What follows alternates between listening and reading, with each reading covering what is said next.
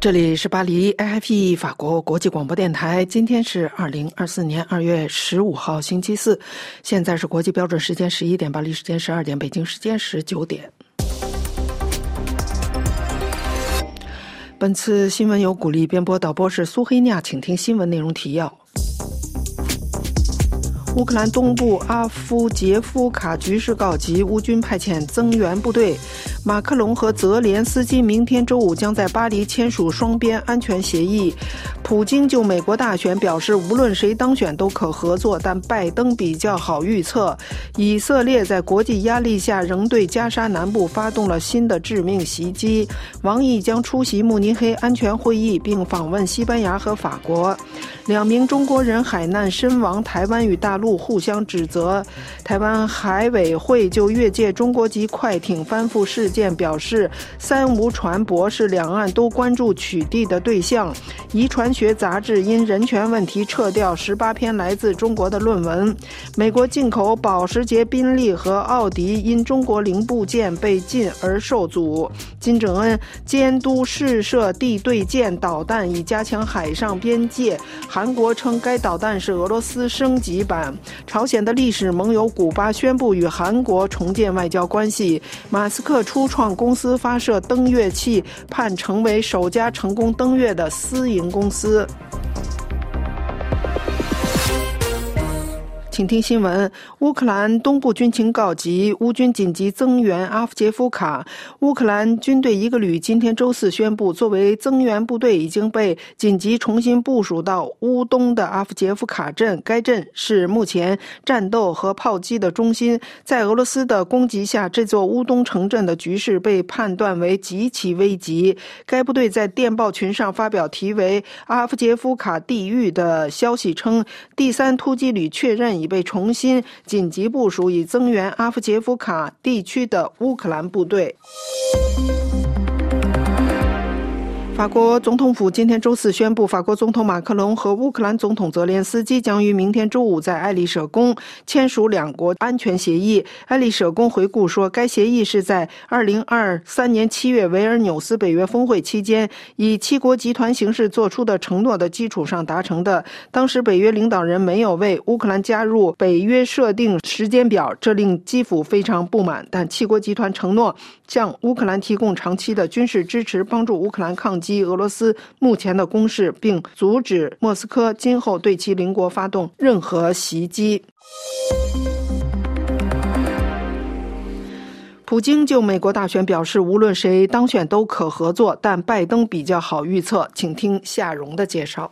俄罗斯国营电视台周三播出总统普京的专访，他首次谈及2024年美国大选，基于民主党及现任总统拜登可能再度与共和党初选位居领先的前总统特朗普对决。记者问道：“现任美国总统拜登还是前总统特朗普当选对俄罗斯有利时？”据法新社报道，普京表示说。拜登他的经历更为丰富，他是可预测的，是传统派的政治人物。不过，普京补充说：“但我们会与美国人民信任的任何美国总统合作。”普京必谈拜登的年龄、健康问题。拜登在这次大选后几周将满八十二岁。普京对此表示说：“我三年前见到拜登时，确实人们已在谈论他无能的问题，但。”我没有看到这样的事情。普京显然指的是日内瓦峰会。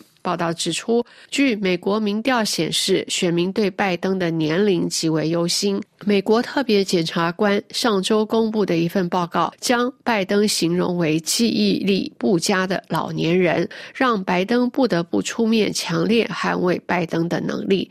与此同时，拜登愤怒地对这项指控作出回应。但随即又误将埃及总统称为墨西哥总统。七十七岁的特朗普最近也把人民弄错，把他在共和党初选的最后对手黑利和前众议院院长佩洛西搞混。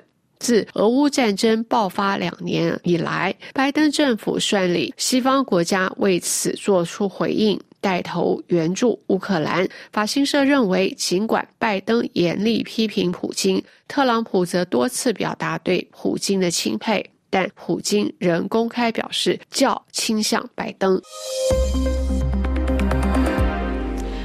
今天周四，以色列对加沙地带南部发动了新一轮的致命打击。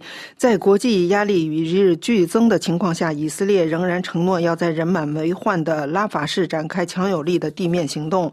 在加沙与哈马斯进行四个多月战争之后，以色列总理内塔尼亚胡现在希望摧毁哈马斯在拉法的最后据点，这里已成为数十万逃离战火的平民的最后避难所。就在斡旋国家继续在开罗进行谈判，试图达成停战协议并释放在加沙的人质的同时，鉴于这一行动可能造成的破坏性后果，全世界都向以色列发出了呼吁。继联合国和以色列的主要盟国美国要求其保证平民安全撤离之后，法国、澳大利亚、加拿大和新西兰星期四也警告以色列不要在拉法采取灾难性的行动。中国外长王毅将出席慕尼黑安全会议，并访问西班牙和法国。强听挺听林兰的介绍。据中国外交部官网发布的消息，王毅此次欧洲之行定于二月十六日至二十一日，除参加第六十届慕尼黑安全会议之外，还将访问西班牙和法国。届时，他将参加法中间的战略对话。中国外交部表示，王毅对西班牙的访问将是六年来的首次，而对于法国的访问，则是两国间建交六十周年纪念活动的一部分。一九六四年，在戴高乐将军的推动下，法国成为第一个与中华人民共和国建立大使级外交关系的西方大国。访问期间，王毅将同法国举行双边会见，并同法国总统外事顾问博纳举行新一轮中法战略对话。周五开幕的慕尼黑安全会议是具有重要全球影响的国际战略和安全政策论坛，每年都会汇集世界防务高级精英，也成为反映跨大西洋关系的晴雨表。王毅将在今年的会议上发表演讲。慕尼黑会议期间，也将举行一系列外国领导人之间的双边会谈，讨论有关对乌克兰的援助及中东局势。美国副总统贺锦丽率代表团与会，代表团成员中包括国务卿布林肯等官员参加。两名中国公民周三在海上遇难后，中国和台湾互相指责。北京称这是一起恶性事件，台北则为其海岸警卫队打击非法捕鱼活动辩护。法新社今天引述台湾中央社的报道说，一艘中国快艇非法进入台湾水域，周三在与台湾海岸警卫队的追逐中翻覆。中国台湾事务办公室发言人朱凤莲周三发布声明说：“我们敦促台湾方面立即说明事件真相。”声明还说：“中国向遇难者家属表示诚挚的慰问，并强烈谴责这一导致两名渔民死亡的恶性事件。”台湾海委会就越界中国籍快艇翻覆事件表示，三无船舶是两岸都关注和取缔的对象。请听法广台北特约记者袁绍的报道：一艘中国籍快艇越界进入金门海域违法捕捞，为躲避台湾海巡署追缉，拒检逃逸，不慎翻覆，不幸四人落海，造成两人身亡。台湾海洋委员会主委管碧林今天指出。这艘船舶没有船名，没有船舶证书，也没有船籍登记，属于三无船舶，是两岸协同执法时都关注并且加强取缔的对象。这艘船越界进入海巡署守护的内部禁止水域，海巡署执法有据，绝非恶性执法。大陆委员会发声明表示，近日多艘次陆籍渔船不断进入我方限制或禁止水域。趁年节期间捕捞高价值鱼类，严重侵害台湾渔民权益及沿岸居民生活。对于本次陆籍船员拒绝配合我方执法，发生不幸事件，深表遗憾，也希望陆方主管单位能对对岸民众类似行为加以约束。联合报报道，中国渔民利用快艇高速来去，越界到金门捕捞高经济价值的黄鱼及白鲳。海巡署引进速度更快的新式巡逻艇防堵，天气好时经常快艇追逐，但大都能将中国快艇驱离出界。近几年可能因罚锾加重，中国渔民被罚怕了，加速逃逸蛇行，规避取缔过程，险象环生，但未曾发生严重意外。另外，金门人士担心中国大陆不承认金门、厦门之间的禁限制水域线，这原本是两岸官方都有默契遵循的底线。但自二零二二年美国前众议院议长佩洛西访台后，中国大陆就刻意漠视海峡中线这样不成文的底线，将成为民进党总统当选人赖清德五二零就任后的挑战。法广特约记者罗院少台北报道。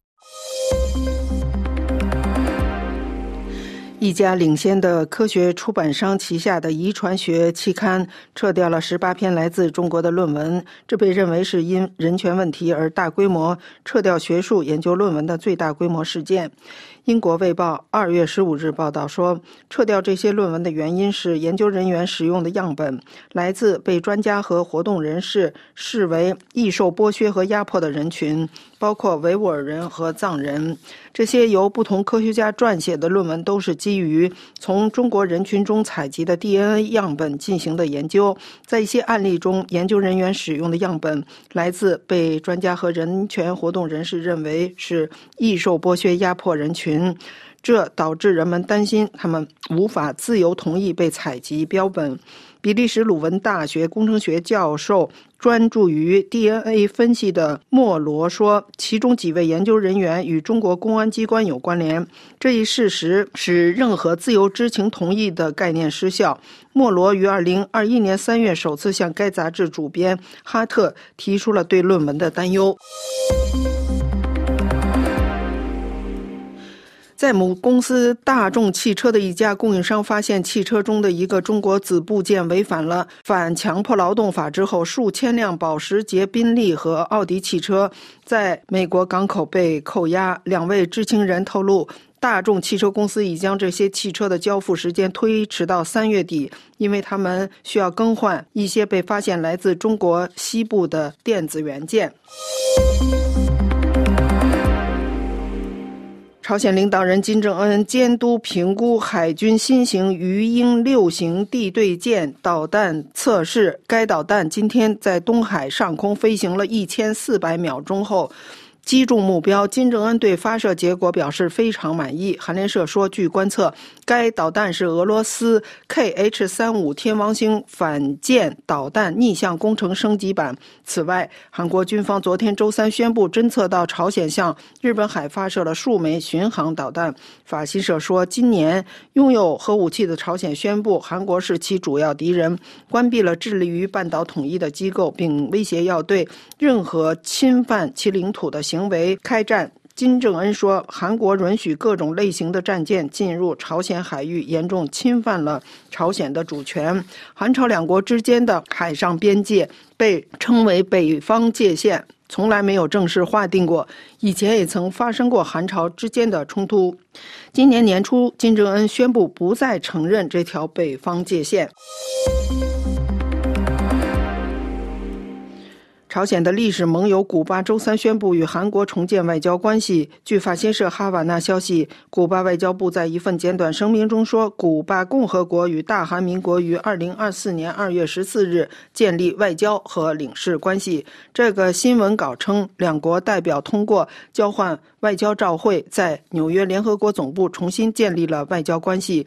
一九四九年，首尔和哈瓦那建立了外交关系，但一九五九年卡斯特罗革命后，两国关系中断。古巴随后转向朝鲜。自二十世纪六十年代以来，古巴一直与朝鲜保持着外交关系。马斯克的太空探索技术公司的猎鹰九号火箭于周四凌晨一点零六分在佛罗里达升空。最初的发射尝试不得不在周二晚上放弃。对于马斯克的 SpaceX 公司来说，这次升空比以往的升空更加精细。各位正在收听的是 iHiFi 法国国际广播电台的新闻节目，这里是巴黎。本台本次新闻节目现在播送完了。I h f 法国国际广播电台，这里是巴黎。接下来，请听林兰主持的要闻解说。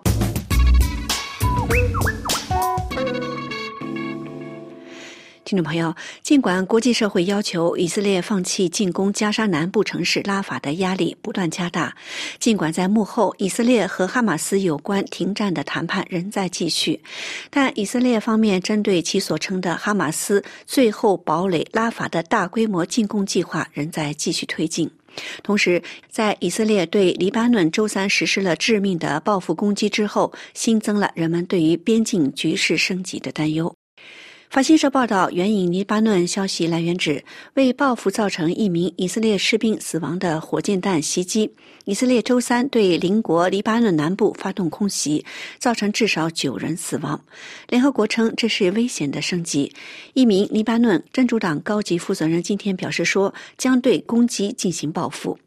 以色列军方总参谋长哈维勒在走访该国北部时威胁说，在以军与黎巴嫩什叶派真主党交火了四个月之后，将在黎巴嫩发动一场具有强大攻击性的战役。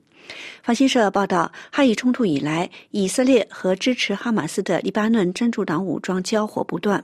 四个月来，已造成黎巴嫩方面二百多人死亡，其中约一百七十名真主党士兵；以色列方面约有十名士兵和平民死亡。以色列总理内塔尼亚胡周三在他的电报网账户上说：“我们将战斗到取得完全胜利为止。这意味着，在允许平民离开战斗区域之后，我们将在拉法采取强有力的行动。”目前战火主要集中在被围困、满目疮痍的加沙南部地带，特别是汉尤内斯镇。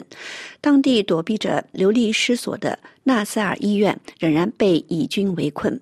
据联合国统计，拉法城内目前挤满了约一百四十万，超过加沙地带人口一半的巴勒斯坦人。那里已变成了一个巨大的难民营，其中许多人已经因战争而不断逃亡，多次失去居所。同时，拉法也是人道救援自埃及进入加沙的主要入境点。战火导致援助不足，无法满足在隆冬季节饥荒和流行病威胁下民众的需求。继以色列的主要盟友美国表示反对在没有平民安全保障的情况下进攻拉法之后，澳大利亚、加拿大和新西兰周四也罕见发表联合声明，警告内塔尼亚胡政府不要在拉法采取灾难性的行动。这三个英联邦国家表示说，对于滞留在边境的一百五十万巴勒斯坦人来说，他们根本无处可去，敦促以色列总理不要走上这条路。法国总统马克龙周三在与内塔尼亚胡通电话时也强调，以色列对加沙的军事行动必须停止，所造成的死亡和人道灾难已经到了无法容忍的地步。表示法国坚决反对以色列进攻拉法，因为进攻只会导致新一轮的人道灾难。哈马斯官方卫生部周四报告说，以军夜间的袭击造成了一百零七人死亡，其中大部分是妇女和儿童。该部还说，汉尤内斯的塞纳尔医院骨科遭到了轰炸，造成一人死亡，数人受伤。一名四十三岁的来自库扎的流亡者向法新社记者说，自己的丈夫和儿子前一天与其他上千人一起离开了，不知道他们现在的情况。他们之间失去了联系。他和六个女儿现在待在医院里，感到非常害怕。他们几天都没有食物了，喝的是被污染的水。尽管局势仍然紧张。但在卡塔尔和埃及条件下，以色列和哈马斯双方仍在开罗进行着谈判，以期达成停火，包括交换释放仍被哈马斯扣押的人质和被以色列关押的巴勒斯坦人。法新社报道说，以色列特工部门摩萨德的负责人大卫·巴尼耶、美国中央情报局局长威廉·伯恩斯。卡塔尔首相本·阿卜杜勒拉赫曼·阿勒萨尼和埃及官员周二在开罗举行了一次会议。会议之后，相关的谈判将继续到周五。据哈马斯的一个消息来源称，哈马斯代表团预计将于周三在开罗会见卡塔尔和埃及官员。以色列总理府在一份新闻稿中提到，哈马斯的妄想要求将阻碍谈判，但没有透露更多的细节。在开罗密集会谈之际，巴勒斯坦总统阿巴斯周三呼吁哈马斯尽快达成停战协议，以免以色列进攻拉法造成更多巴勒斯坦人受害。据以色列称，在十月七日哈马斯攻击中被绑架的约二百五十人中，仍有一百三十名人质被扣押在加沙。据报道，其中二十九人已经死亡。在去年十一月达成的一周停战中，双方交换了一百零五名人质和二百四十名乙方关押的巴勒斯坦人。以上的要闻解说由林兰编播，感谢收听。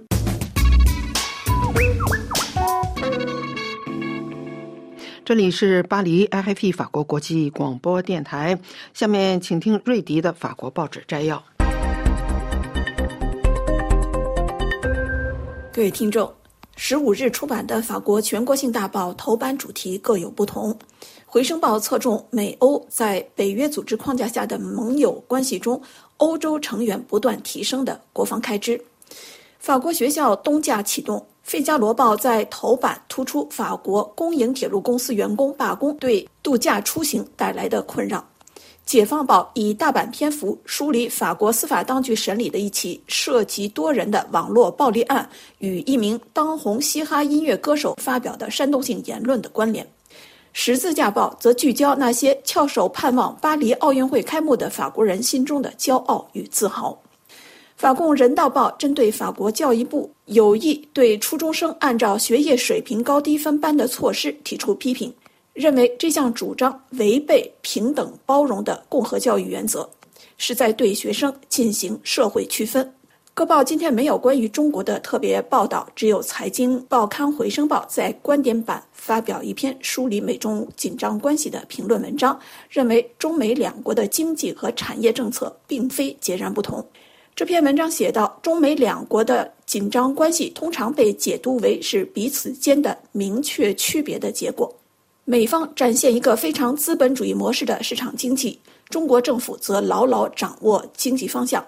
美国是一个民主国家，尽管它的民主不够完善，而中国是一党独断、不允许任何反对声音的体制。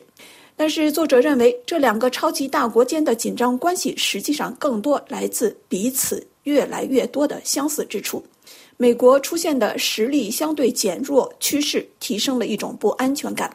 由此而来的经济和国安政策都可以与中国的战略相提并论。中国也正努力优先经济稳固以及国家振兴。作者因此认为，中美两国相互指责更是一种虚伪。倘若双方都能承认彼此的政策并非如此大相径庭，也并非损害对方的利益，两国的合作仍然是可以预期的。最新一期《快报周刊》刊登一篇文章，介绍现身香港民主事业的传媒大亨黎智英。西黑了 p r i e t 的文章指出，黎智英的一生都是一场战斗。黎智英自十二月十八日起出庭应讯，他被指控与外国势力勾结。文章描述黎智英被从狱中带往法庭时的警力部署，俨然是把这位香港民主的坚决捍卫者当做了危险的恐怖分子。如今已经完全在北京掌控之下的香港特区政府指控黎智英煽动了2019年的民主抗争运动，在其旗下报刊《苹果日报》上发表多篇批评中共的文章，呼吁美国采取制裁措施。他也被指控曾与美国前任副总统彭斯以及前任国务卿蓬佩奥会面。黎智英坚持自己无罪，但文章作者指出，他有可能面对重刑。可能是二十年监禁，甚至可能是终身监禁。政治学者林和利解释说，中国政府可以利用对黎智英的审判杀鸡儆猴，向那些民主活动人士发出警告。黎智英的小儿子努力争取国际社会的支持。他表示，他的父亲因为挑战共产体制而已经成为北京当局在香港的头号敌人。更何况，他不只是媒体大亨，代表着言论自由，而且也是一个证明了不需要向中共卑躬屈膝也能成功的商人。林和利指出，黎智英很富有，有英国公民身份，在美国也有人脉。二零二零年香港形势恶化时，他本可以选择离开，在国外安享生活，但他决心牺牲自由，支持香港的民主。文章认为，黎智英的勇气和他给人印象深刻的从容来自他的天主教信仰。他在一九九七年香港主权移交北京当局那一年皈依天主教。他的儿子黎崇恩向《快报周刊》表示，他很为自己的父亲自豪。他表示，当时中国经济正蓬勃向上，黎智英的生意本可以从中获利，但他选择了与中共交锋，选择了最难的一条路，因为他认为这是正义的事业。《快报周刊》的文章指出，白手起家的黎智英堪称香港的一个神话。他的一生都是一场战斗。文章简要回顾了他逃离饥荒中的中国前往香港后的创业经历，强调1989年北京天安门争民主运动遭遇的镇压对他的冲击。黎智英在1990年创办一传媒杂志，1995年又推出《苹果日报》，成为香港最早公开批评中共和香港地方精英的报纸。他虽然频频遭遇打压，但却没有退缩。二零一四年，他出现在雨伞运动的现场；二零一九年，他又加入反送中运动的游行队伍行列。如今，他正为他的勇敢付出代价。这篇文章指出，对黎智英的审判可能持续八十天，凸显香港司法体系在北京控制下的败坏，以及香港自由空间受到的压制。美英两国都公开呼吁释放黎智英。他的支持者担心，一旦宣判，黎智英会被世人遗忘。各位听众，以上是今天的法国报纸摘要。接下来，请听由桑宇主持的《聚焦非洲》。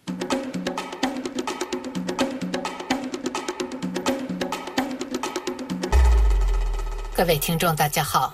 塞内加尔总统马基萨勒二月三号宣布无限期推迟原定于本月底举行的总统大选，在该国引发轩然大波。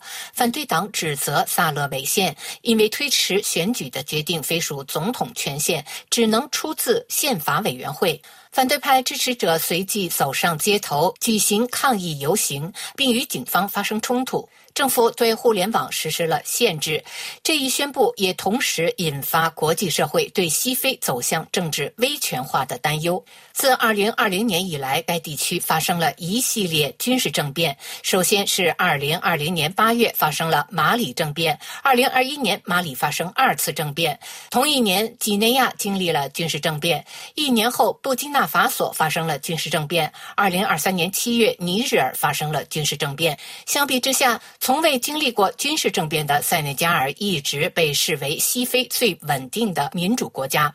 自1960年独立以来，塞内加尔经历了三次权力和平过渡。第一次是1980年，从前总统桑戈尔到前总统迪乌夫；然后是2000年，从迪乌夫到瓦德；最后是2012年，从瓦德到萨勒。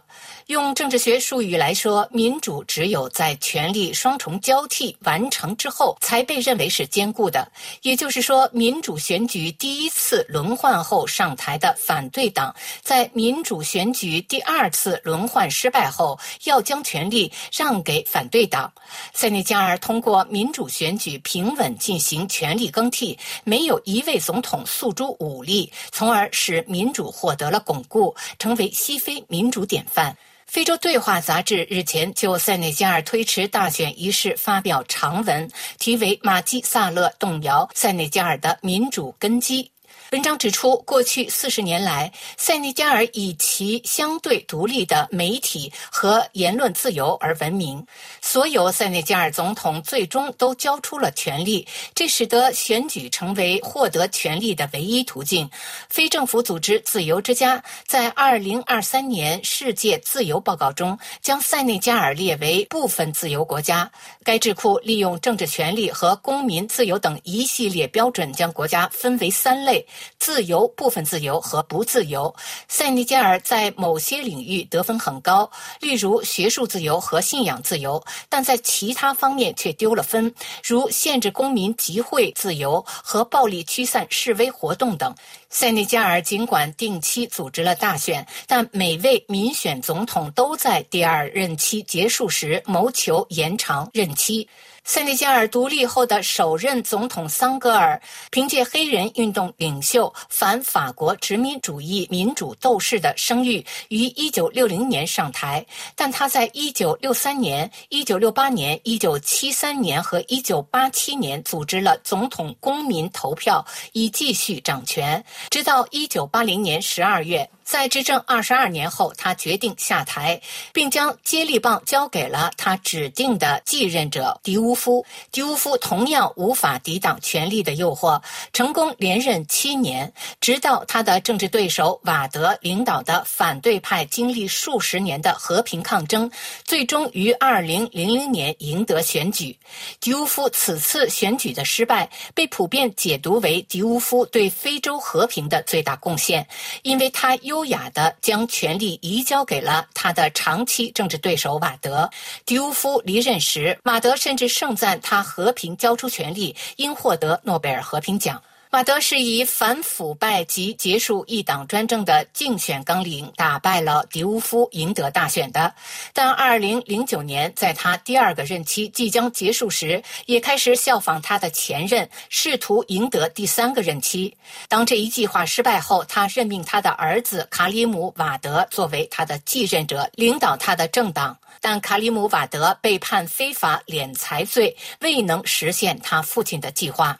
现任总统马基萨勒于二零一二年上台，二零一九年连任后，开始排挤对其可能的第三任期构成威胁的强劲政治对手，其中就包括前任总统瓦德之子卡里姆瓦德。另一位竞争对手是社交网红奥斯曼桑科，此人因激进的民粹言论被称为塞内。加尔的川普，他作为前税务官员，领导了对萨勒政府内部腐败的调查，并撰写了一部关于塞内加尔石油和天然气行业腐败的书，矛头直指萨勒政府。二零二三年，他被指控性侵犯，并被送上法庭，从而失去了竞选资格。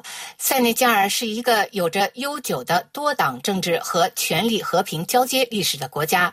下届总统选举原定于二月二十五日举行。几个月前，即将卸任的总统萨勒向公众保证，他不会违宪寻求第三个任期。然而，二月三日，即总统竞选拉开序幕的前夜，萨勒突然以议会和司法部门之间的冲突为由，宣布推迟总统大选。这一决定立即将塞内加尔这个从未推迟过选举的国家陷入一场政治危机。这场危机将在多大程度影响西？西非地缘政治走向还有待观察。以上是今天的聚焦非洲，我是桑宇。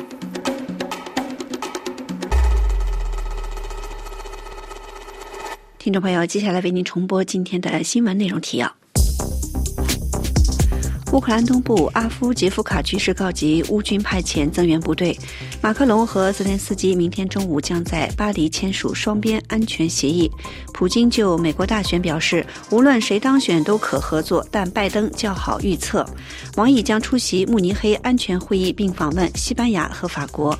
两名中国人海难身亡，台湾和大陆相互指责。台湾海委会就越界中国籍快艇翻覆事件表示，三无传播是 两岸都关注取缔的对象。遗传学杂志因人权问题撤掉十八篇来自中国的论文。美国进口保时捷、宾利和奥迪因中国零部件被禁而受阻。金正恩监督试射地对舰导弹，以加强海上边界。韩国称该导弹是俄罗斯升级版。朝鲜的历史盟友古巴宣布与韩国重建外交关系。马斯克的初创公司发射登月器，盼成为首家成功登月的私营公司。在接下来的专题节目时间，首先请听由杨梅主持的《环境天地》。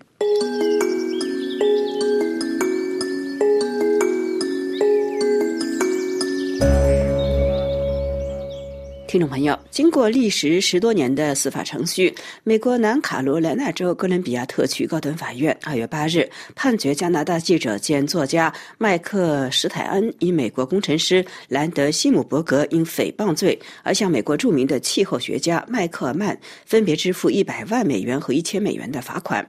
麦克曼的律师在法院宣判后表示，今天的判决为麦克曼的名誉和声望平反昭雪，这也是全世界科学家们的伟大胜利。事件可以追溯到一九九八年，当时宾夕法尼亚大学的气候科学教授迈克尔曼在权威杂志《自然》杂志上发表了一份研究报告。这份报告中的一张图表被学界认为是具有里程碑意义的气候科学图表。这张图表显示了过去一千年中地球平均气温的变化。图片明确的显示，在近九百年的时间里，地球的气温几乎没有变化，直到二十世纪才突然加速变化。由于该曲线就像曲棍球棒一样，因而这张图表就被称为是曲棍球曲线。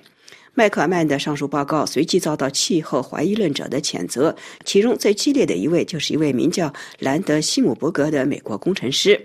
麦克尔曼被谴责夸大事实。二零零八年，就在哥本哈根气候峰会召开的前夕所爆发的气候门事件，更是将麦克尔曼卷入了一场漩涡。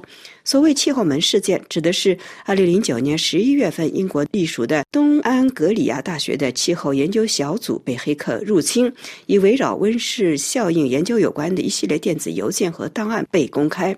气候怀疑论者借此认为，有关全球变暖的事件其实有阴谋论在背后操纵。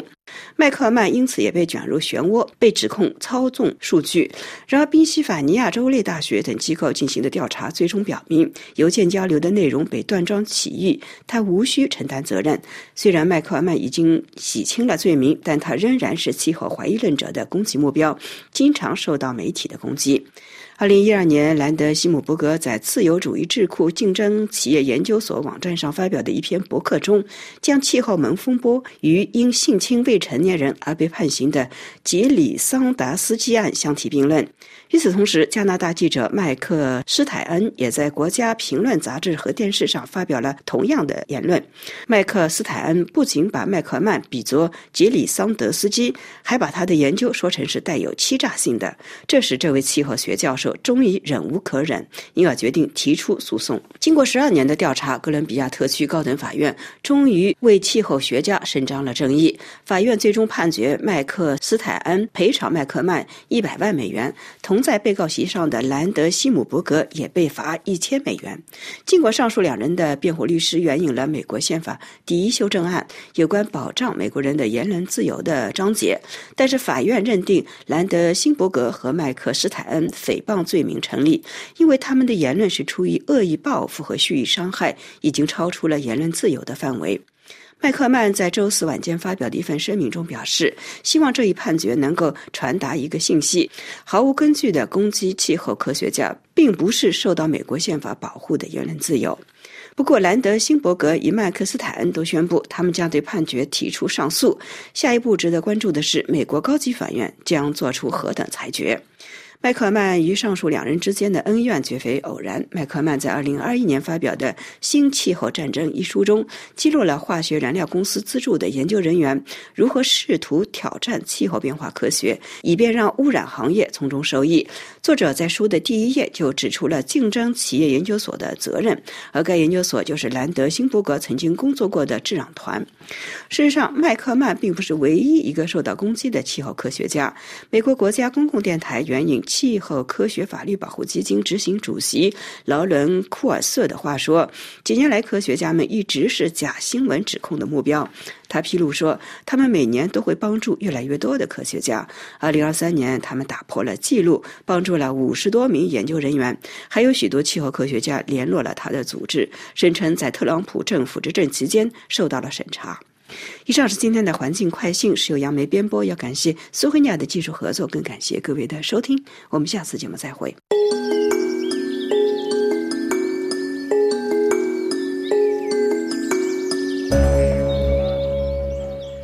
法国国际广播电台，接下来请听由珍妮特主持的《中华世界》。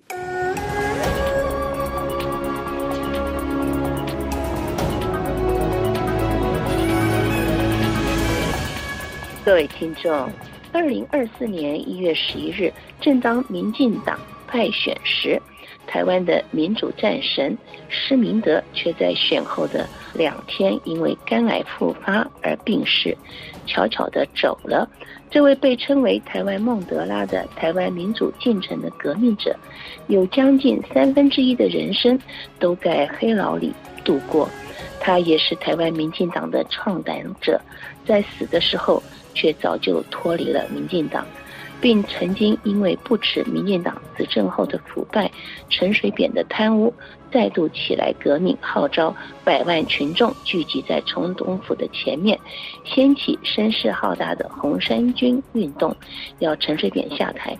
本次中华世界发广就为大家介绍这位叱咤风云的台湾革命家施明德。身为台湾人，无论你身在威权时代。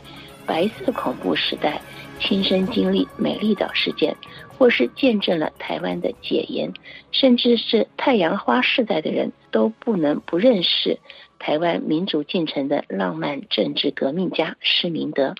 他曾经在四位总统在位时四度入狱，将近三分之一的人生都在黑牢里面度过。他被刑求过，到牙齿掉光，二十二岁就因此全口假牙。他在美丽岛事件大搜捕中找医生动手术，准备大逃亡。施明德就在自己可以说生日的那一天辞世，连死都要史诗般的结束他传奇般的人生。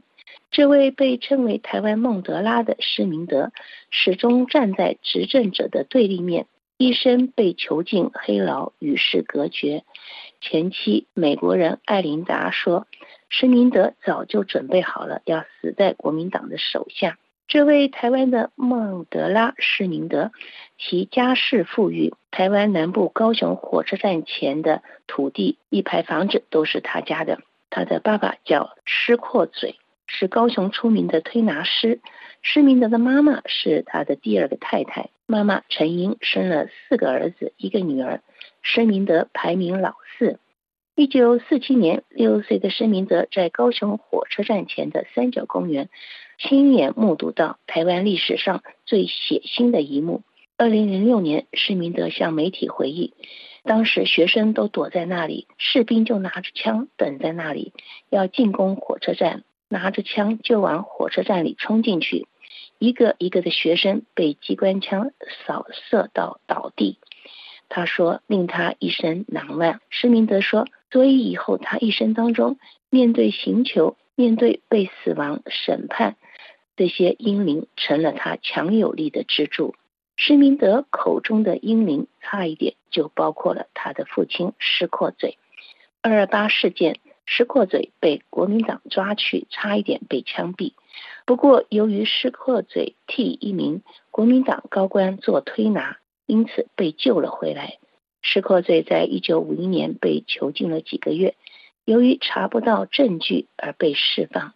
根据施明德述说，在那么一个荒谬的时代，要抓一个人要放到监牢里，那是随随便便的。六十六岁的接骨师施阔嘴重获自由，却一病不起。施明德高一时碰到妹妹同学陈丽珠，两人相恋，交往两年多。一九五九年，施明德高中毕业。他的第一志愿竟然是报考国民党的军校炮兵学校。他说，拿破仑也是学炮兵的。民进党的老朋友尤青认为，施明德念俄罗斯作家的作品《战争与和平》是有受到影响。当时的施明德天真的以为，以武装兵变就可以推翻蒋家政权。可是，正当他即将进入军校时，女友陈丽珠已经怀孕。当父亲的喜悦并没有维持太久。一九六二年，施明德二十二岁，任职小金门炮兵军官，才一年多。六月时的一天，一部私人快艇将施明德载往金门。二十五年的牢狱岁月开始了。根据民进党大佬许信良叙述，施明德因为跟同学组织了一个图书会，那是一个叛乱案。完全属于冤狱，纯粹是个思想犯。施明德被控告涉入台湾独立联盟案，他的两个哥哥就是诗人画家施明正，还有念国防医学院的学生施明雄，也被牵连入狱。这是他人生中的第一段不见天日的日子。二十二岁就在黑牢里被打倒在地上，门牙全被打断，加上监狱里的营养不好，施明德很早牙齿就掉光了，又被枪托重击，脊椎骨被打伤，一生难以治愈。施明德在爱情轰轰烈烈。他的革命事业走下去也都是惊心动魄的。一九六四年，施明德以手谋叛乱罪名被判无期徒刑，褫夺公权终身，被送到台东太原监狱，终于有机会和妻子陈丽珠久别重逢了。他在监狱里罹患盲肠炎，没有得到医治，还是陈丽珠的奔跑，才让他得以送到花莲医院接受治疗。陈丽珠也顺便去照顾他，于是他们怀了第二个女儿。那时候，太原监狱的政治犯们正在密谋一起翻天覆地的反动计划。一九七零年二月，眼看时机成熟了，发动诉求台湾民主与独立的革命。他们想要用武力劫持监狱的狱卒及官员，要越狱，想要发动武装叛变，但很快就被追杀追捕。凡参与这次行动的人都被判死刑，而且被枪决。太原事件爆发后，施明德直接被送到绿岛的监狱。一九七四年，就在施明德被监禁了十二年之后，他的情感受到严重打击，因为太太陈丽珠决定离开他。他出狱后就找到了前妻，办理了离婚手续。一九七七年六月，施明德坐牢满了十五年。获得释放，重获自由后，立刻投入对抗威权的党外运动，跑到云林去帮助苏志芬的妈妈，也就是苏红月娇女士竞选省议员。苏志芬的爸爸是政治犯，斯明德担任他的竞选总干事，但是化名一文不值的许一文来助选，掀起史无前例的选战高潮。一九七七年，代父出征的苏红月娇，在当局的层层封杀下，依旧高票当选议员。许信良竞选桃园县长，但国民党引燃坐票风暴，引爆了警民冲突，爆发当时事件冲击的中立事件。警方发出催泪弹，杀死一人，顿时全台陷入混乱。中立事件后，政府吊销艾琳达的学生签证。一九七九年，艾琳达还有半年时间的准备。啊建议和施明德赶赴美国领事馆办理结婚登记手续，寻求美方人权组织的庇护。艾琳达指出，他们两个人的结合最关键的是因为有政治目标，有革命的情感。施明德政治路线轰轰烈烈，情史丰富，最浪漫的党主席。艾琳达说，施明德的女朋友很多。但他可以忍受施明德的花边绯闻不断。他一九九五年与艾琳达最终以离婚收场。施明德并在一场台大的演说活动一眼命定今生的挚爱陈家军女士。施明德的爱情轰轰烈烈。一九七九年十二月十日，台湾历史改写了，以党外人士为主，在高雄组织游行。及中外记者会诉求终结党禁和戒严，施明德担任总指挥。三天后，也就是十二月十三日清晨五点，军警严厉的包围林义雄、陈菊和吕秀莲等当初的民进党大佬，都先后被捕。党外杂志《美丽岛》杂志社被包围，充满了情治人员，目标是端掉这一批高雄滋事捣乱的分子，一网打尽。施明德从三楼跳下去逃生，历经惊心动魄的二十六天的大逃亡，最后被逮捕，也就有了国际瞩目的世纪大审判。当时是蒋经国当政。二零零六年，陈水扁担任总统期间贪污腐败，已经退出民进党的施明德再度的站出来，在台湾组织红衫军示威游行，要求陈水扁下台，声势浩大，国际瞩目。许信良等的创党大佬也因理念不合，早就陆续退出了民进党。施明德在生前也多次的沉痛抨击民进党失去创党的追求民主、勤政爱民、爱乡土的初心。施明德已经成为台湾民主运动的标志。各位听众，以上中华事件为大家介绍近日以八十三岁高龄辞世的台湾民进党创始人施明德先生。这位爱情轰轰烈烈、革命事业令人惊心动魄的台湾民主人士的代表人物。本次节目是由珍妮特为您主持的，感谢我们的法国同事菲利普的技术合作，同时更感谢您忠实的收听。我们下次节目再会。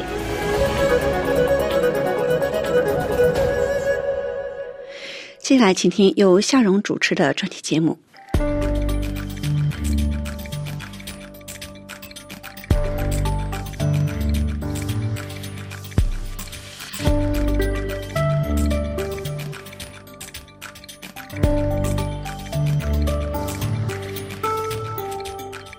位听众，据美国有线电视台 CNN 报道，阿拉斯加卫生官员称，一名老人死于阿拉斯加痘，这是已知的第一个因感染这种新发现病毒而死亡的病例。根据美国阿拉斯加。公共卫生官员上周发布的公告，这名男子住在偏远的基奈半岛，去年十一月住院，并于今年一月下旬死亡。公告称，这名老人当时正在接受癌症治疗，由于药物影响，他的免疫系统较弱，这可能导致他病情恶化。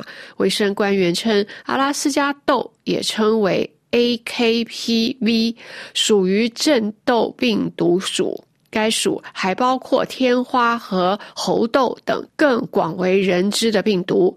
这些病毒经常感染哺乳动物，并引发皮肤损伤。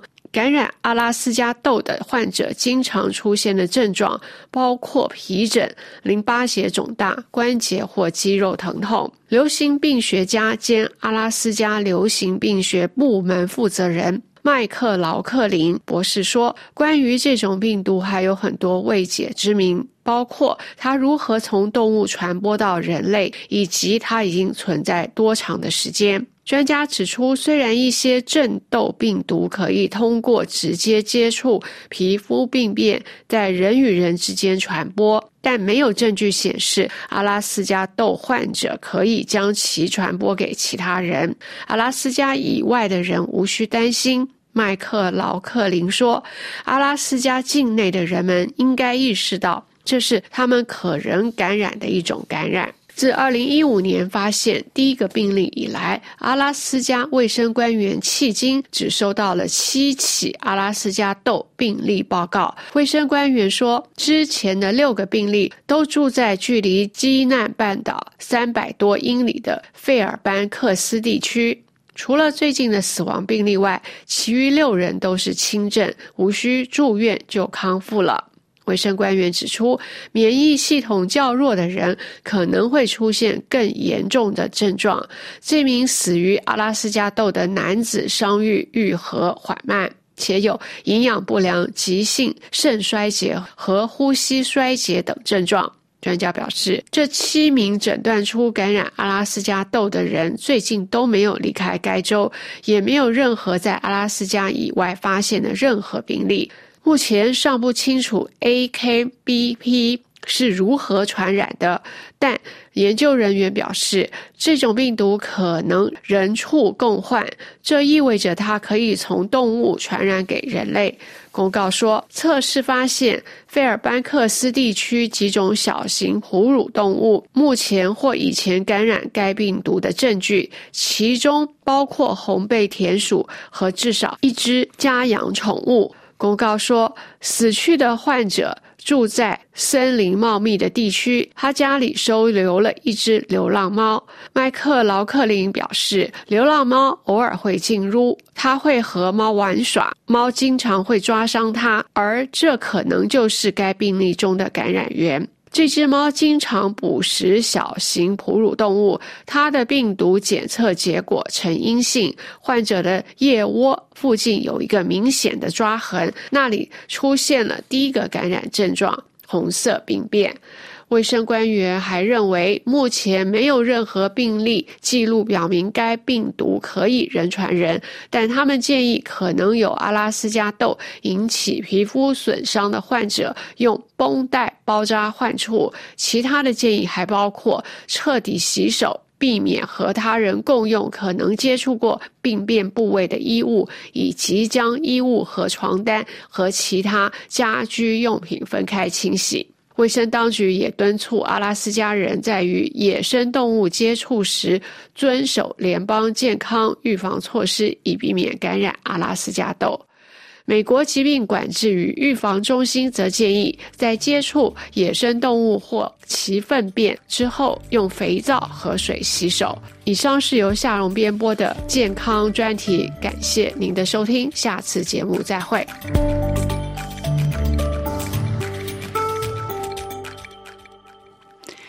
听众朋友，接下来为您最后一次播报今天的新闻内容提要。乌克兰东部阿夫杰夫卡局势告急，乌军派遣增援部队。马克龙和泽连斯基明天中午将在巴黎签署双边安全协议。普京就美国大选表示，无论谁当选都可合作，但拜登较好预测。以色列不顾国际压力，对加沙南部发动新的致命袭击。王毅将出席慕尼黑安全会议，并访问西班牙和法国。两名中国人海难身亡，台湾与大陆相互指责。台湾海委会就越界中国籍快艇翻覆事件表示，三无传播是两岸都关注取缔的对象。遗传学杂志因人权问题撤掉十八篇来自中国的论文。美国进口保时捷、宾利和奥迪因中国零部件被禁而受阻。金正恩监督试射地对舰导弹，以加强海上边界。韩国称该导弹是俄罗斯升级版。朝鲜的历史盟友古巴宣布与韩国重建外交关系。马斯克的初创公司发射登月器，盼成为首家成功登月的私营公司。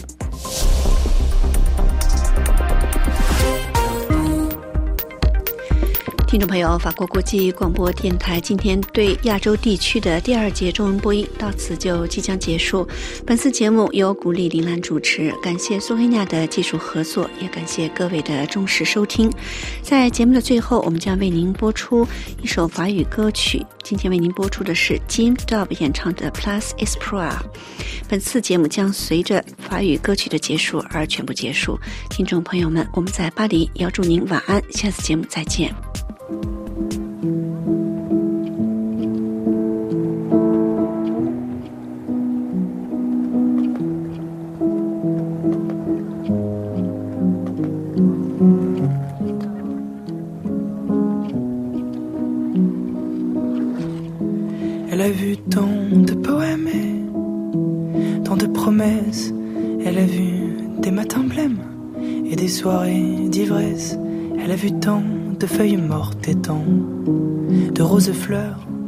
Elle a su être forte et consoler les cœurs. Elle a vu tant de printemps et de jours qui se lèvent. Elle s'est blottie sous le vent, languissant que s'achèvent les lubies, les chimères, les envies éphémères, les rêves de demain et d'avenir en commun. Elle a vu tant de sourires et tant de gens qui s'aiment. Elle a su faire grandir tout ce que l'on y sème. Elle a vu tant d'espoir de lutter, de combat, incarné en visage, tomber dans l'anonymat. Elle a vu tant de ciel et tant de soleil, d'enfants qui s'émerveillent et d'amants qui s'éveillent. Elle a vu des mirages de courtes étincelles elle a vu des présages d'élan qui se mêlent.